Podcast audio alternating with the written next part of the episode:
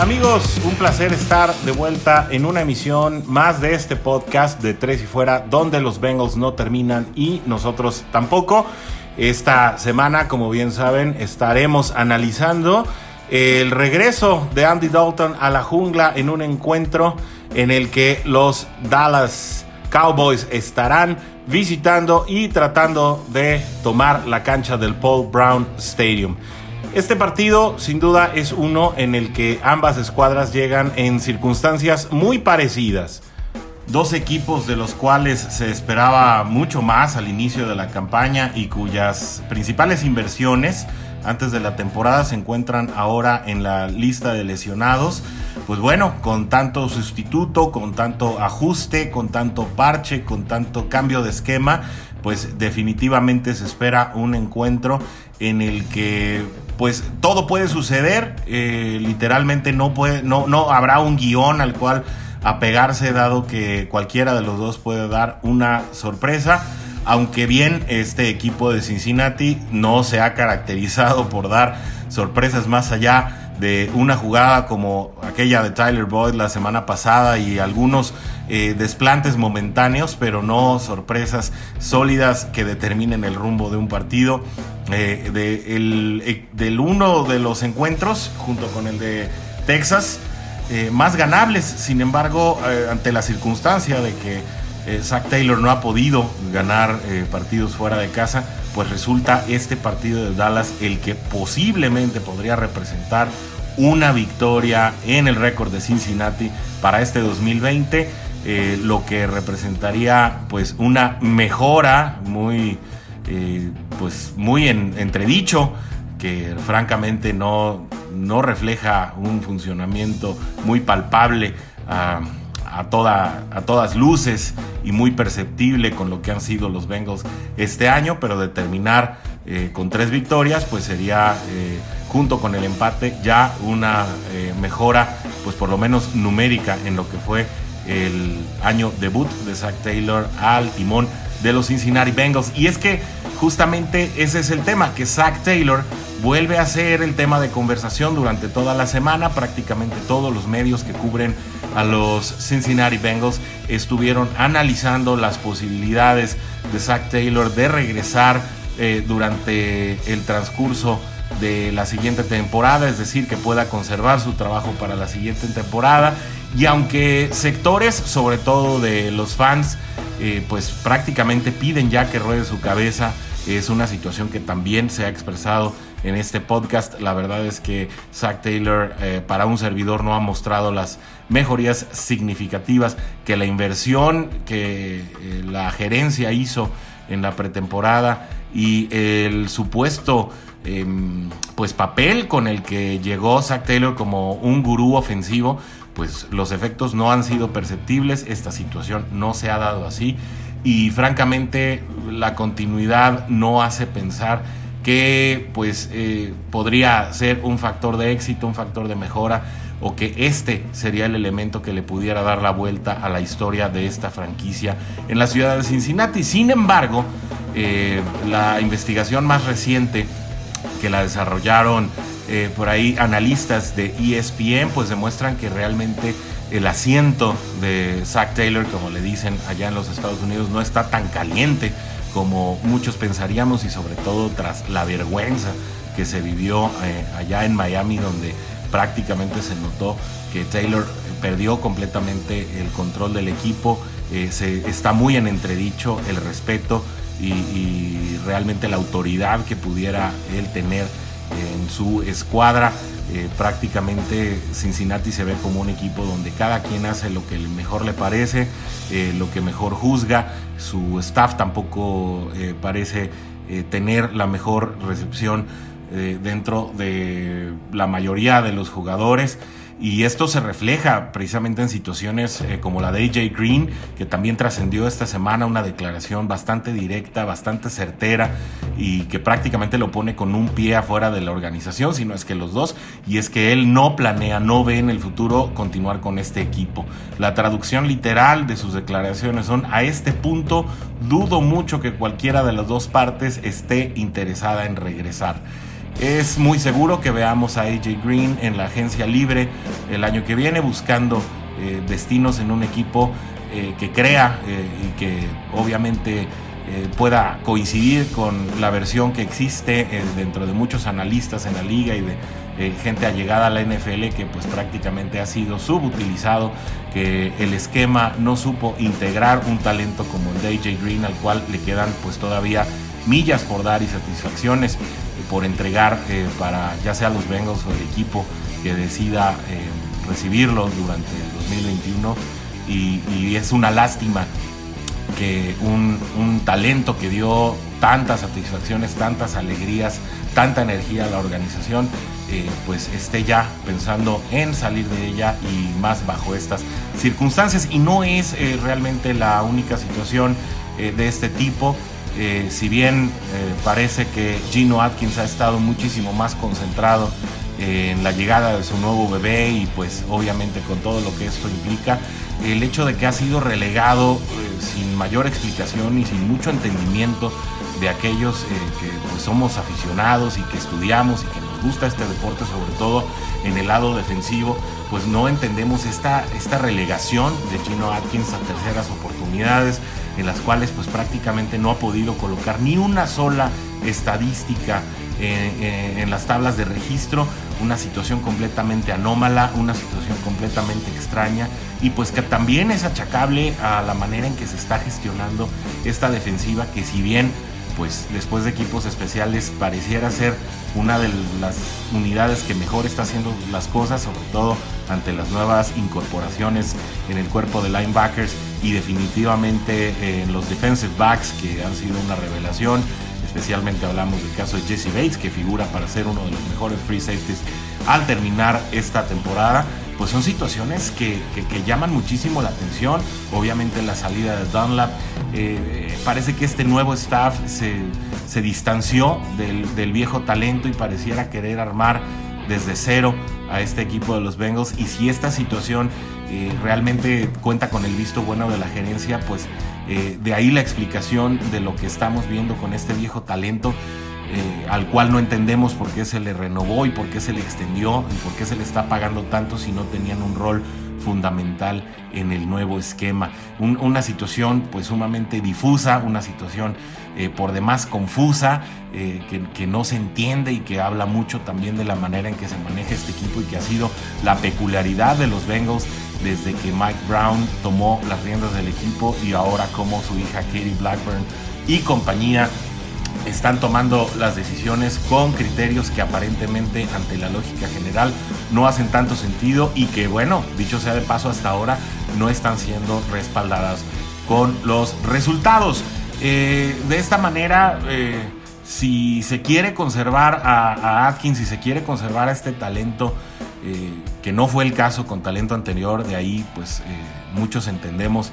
la, situación de, particularmente de dos personas de las que yo he venido hablando, dos exjugadores de los que yo he venido hablando ya desde hace años, que son Kevin Sackler y Andrew Whitworth, que salieron en años consecutivos y que desde su salida prácticamente la línea ofensiva de Cincinnati perdió su tradición de excelencia. Cincinnati siempre había tenido muy buenos linieros ofensivos. Eh, nos remontamos a las épocas obviamente de, Big Willie o de Antonio Muñoz y, grandes elementos que han pasado por gloriosas líneas ofensivas de los bengalíes de Cincinnati. Eh, obviamente también eh, muchos jugadores que, de los cuales esperaba muchísimo y nunca fueron nada, ¿no? como Dan Wilkinson o, en su momento pues Cedric O'Buey y Jake Fisher, que, que realmente habían llegado para suplir estas, eh, a estos dos jugadores que mencionábamos, se fueron bajo circunstancias pues bastante cuestionables y que bueno, eh, parece que este, esta nueva gerencia de Cincinnati no,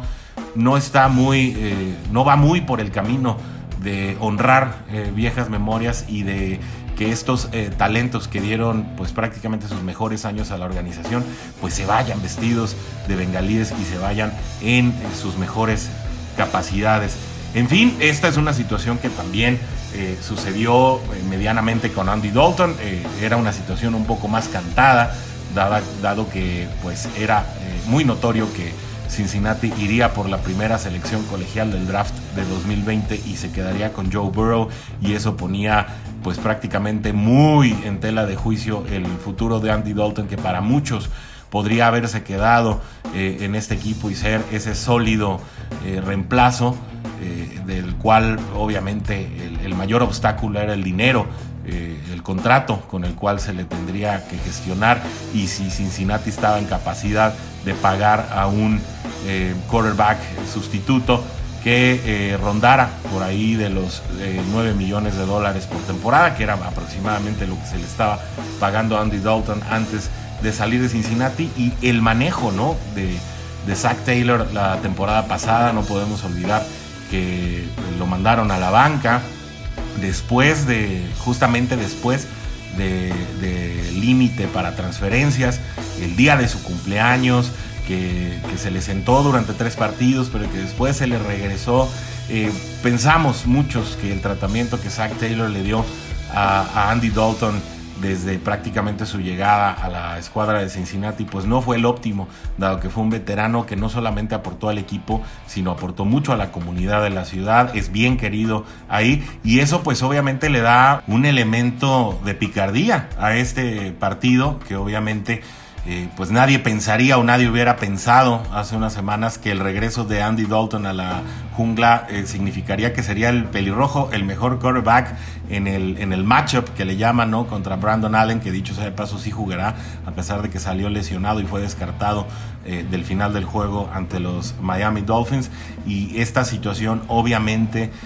tiene a muchos de los aficionados de Cincinnati divididos, ¿no? En el sentido de decir, bueno, obviamente muchos eh, o todos los aficionados de este equipo pues obviamente esperan que los bengalíes ganan, pero sin duda dentro del corazón o de la mente de algunos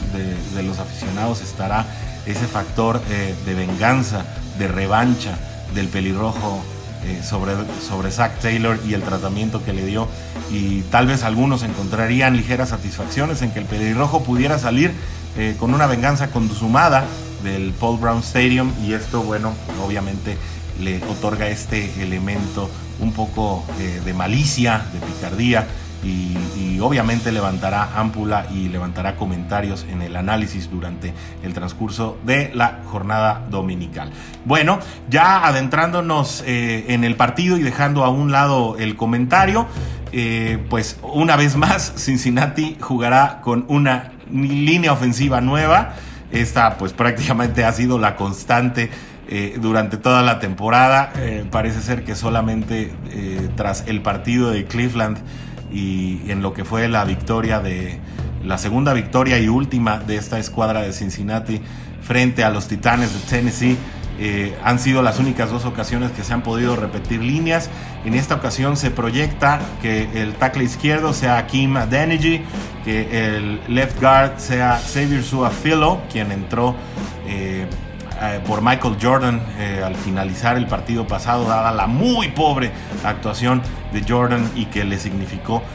perder su lugar y que prácticamente Suafilo pues no había jugado como titular este encuentro porque venía regresando de una larga lesión. Esperemos que pues de aquí al resto de la campaña Suafilo le dure al esquema de la línea ofensiva de Cincinnati. En el centro saldrá Trey Hopkins. Eh, el right guard será Quinton Spain. Y eh, la más seria preocupación de los Bengals en la línea ofensiva esta temporada, una vez más veremos arrancar a Bobby Hart como tackle derecho y ahí es eh, donde jugadores como DeMarcus Lawrence pueden tener un día de campo y darle una, pues una pequeña levantadita a su campaña, dado que Bobby Hart pues ha sido muy muy pobre en su desempeño durante esta temporada. Ha tenido dos o tres juegos notables. Eh, notables por decirlo de alguna manera relativamente. Eh, por ahí en, eh, contra Tennessee se le vio bien. después del descanso contra Pittsburgh fue fatal su desempeño. Por ahí luego tuvo un pequeño regreso. Sin embargo, contra Miami fue fatal. Y bueno, pues ahora, como siempre, queda la, la interrogante de qué desempeño tendrá Hart contra los Dallas Cowboys, a quienes se les puede ganar corriendo el balón, cosa que lo hemos dicho en infinitas ocasiones en este mismo podcast. parece que Zach Taylor tiene bloqueada la opción de la carrera. se corre en 10, 12 ocasiones, obviamente como es natural en la carrera, en algunas de ellas sin mucho éxito, pero en algunas otras logrando yardajes interesantes que colocan, eh, sobre todo cuando se hace en primera oportunidad, eh, en, ocasiones de extender el drive, pero eh, prácticamente en, las, en la segunda mitad Zach Taylor se olvida del juego terrestre,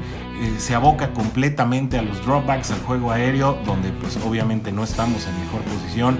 obviamente tanto Brandon Allen como Finley en los momentos que ha tenido que ser utilizado, eh, pues eh, no, no, solamente son muy jóvenes, sino que bueno, no son eh, talentos muy notables y, por tanto limitan mucho las posibilidades y de ahí que tengamos esta seria baja de juego, que prácticamente la ofensiva sea muy muy estéril y que en este sentido pues prácticamente Cincinnati no tenga aspiraciones más allá lo que los equipos especiales y la defensa puedan lograr por su parte, situación que ha sido la constante sobre todo en los últimos dos partidos. ¿no? Eh, la ofensiva no ha producido, eh, Brandon Allen no, no ha simplemente reflejado esa experiencia que se decía tener con el esquema de juego de Zach Taylor y pues ya para efectos prácticos da lo mismo quién cierre la campaña. Ambos quarterbacks han dado desempeños muy similares, incluso eh, el juego pasado contra Dolphins fue Ryan Finley quien salvó la estadística de yardas en la segunda mitad y la puso en un tenor positivo, ya que Brandon Allen solamente había tenido eh, resultados de yardaje negativo. Eh, ¿A quién tiene que cuidar? ¿A quién tiene que cuidar Cincinnati para tener un, buen resultado, pues obviamente a Andy Dalton, eh, que tiende a retener un poco de más el balón, eh, que en ocasiones toma malas decisiones. Y, prácticamente se convierte en la piedra de toque a la ofensiva de Dallas. Porque Andy Dalton puede tener partidos fenomenales donde se acerque o incluso rebase las 400 yardas, eh, tener cuatro pases de anotación cuando sale inspirado. Eh, esperamos que no, no sea una situación que suceda contra Cincinnati, sobre todo por lo que comentábamos, los mejores jugadores de la defensiva pues prácticamente se encuentran eh, eh, en los corners y en los safeties. William Jackson ha tenido una temporada sólida, salvo dos juegos que, en los que ha lucido prácticamente quemado. pero Jesse Bates y Von Bell han lucido muy muy seguros atrás. de esta manera, pues no se espera que, que los ataques con Amari Cooper y el resto de, eh, cuerpo de receptores sean demasiado profundos, eh, por lo cual se espera que eh, los linebackers estén muy ocupados. Esta sería una oportunidad también para que la línea busque más que atrapar a, Dalton, que tiende a ponerse nervioso muy rápido y solo será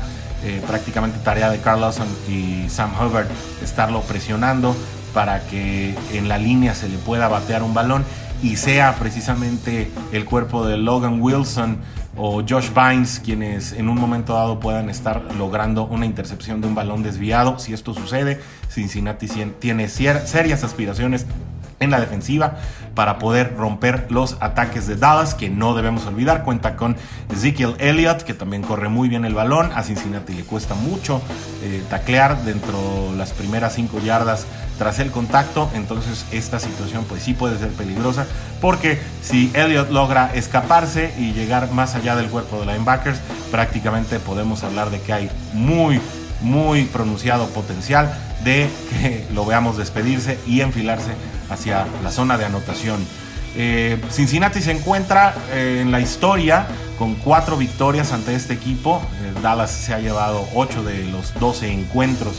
que se han dado antes en la historia de estos equipos. Es un partido ganable, pero creo que es más ganable aún para Dallas. Como decíamos en un inicio, cualquiera de los dos puede ganar. Y sentimos que se llevará este partido quien logre anotar más de 20 puntos. Se antoja muy difícil que ambos equipos rebasen esa barrera. Eh, son equipos que últimas semanas y por todas estas lesiones que venimos comentando no han podido eh, anotar consistentemente o no han podido romper la barrera de los 20 puntos. Quien lo haga será quien se lleve el partido. Eh, no, no figura, no parece que fuera un partido en el que ambos equipos pudieran